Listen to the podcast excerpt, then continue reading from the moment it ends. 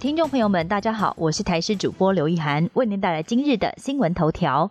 狮子座流星雨周末凌晨最精彩。曾经在一九九九年、二零零一年大爆发的狮子座流星雨，即将在十八号凌晨达到极大期，预估每个小时大约会有十五颗流星。台北天文馆表示，当天晚上是银突月，受到月光影响，只能够看到比较明亮的火流星，建议大家可以在本周末凌晨观赏。而预估凌晨四点左右最多流星，绝佳观星地点有台中梨山、马祖以及台北阳明山等地。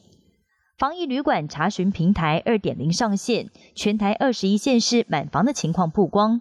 春节防疫旅馆量能吃紧，交通部推出了防疫旅馆查询平台二点零，采取红黄绿灯，提供各县市十二月二十五号到明年一月三十一号满房、空房等资讯。全台二十一县市防疫旅馆满房的情况也曝光，发现其中新北市从十二月二十五号到明年一月三十一号几乎全部客满，也是防疫旅馆中最难订房的县市。财政部修法，脸书跟赖卖东西在明年难逃税，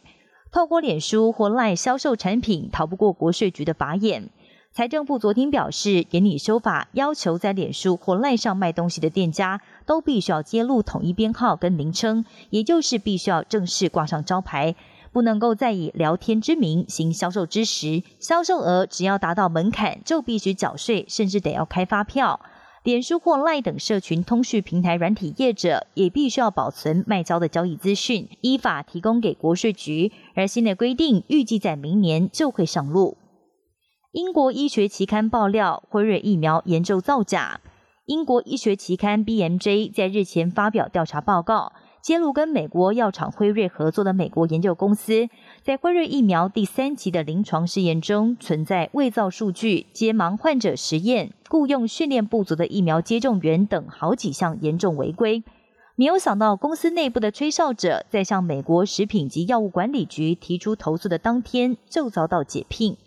终结南非四十六年种族隔离制度的南非前总统戴克拉克，经传癌症病逝，享受八十五岁。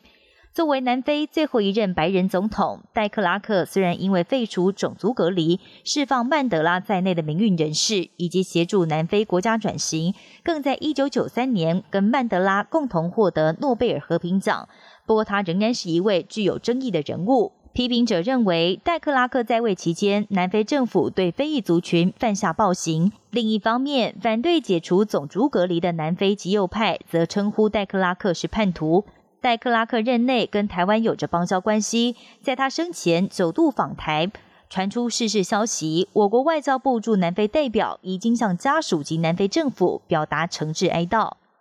科幻电影中空中通勤的情节即将成真。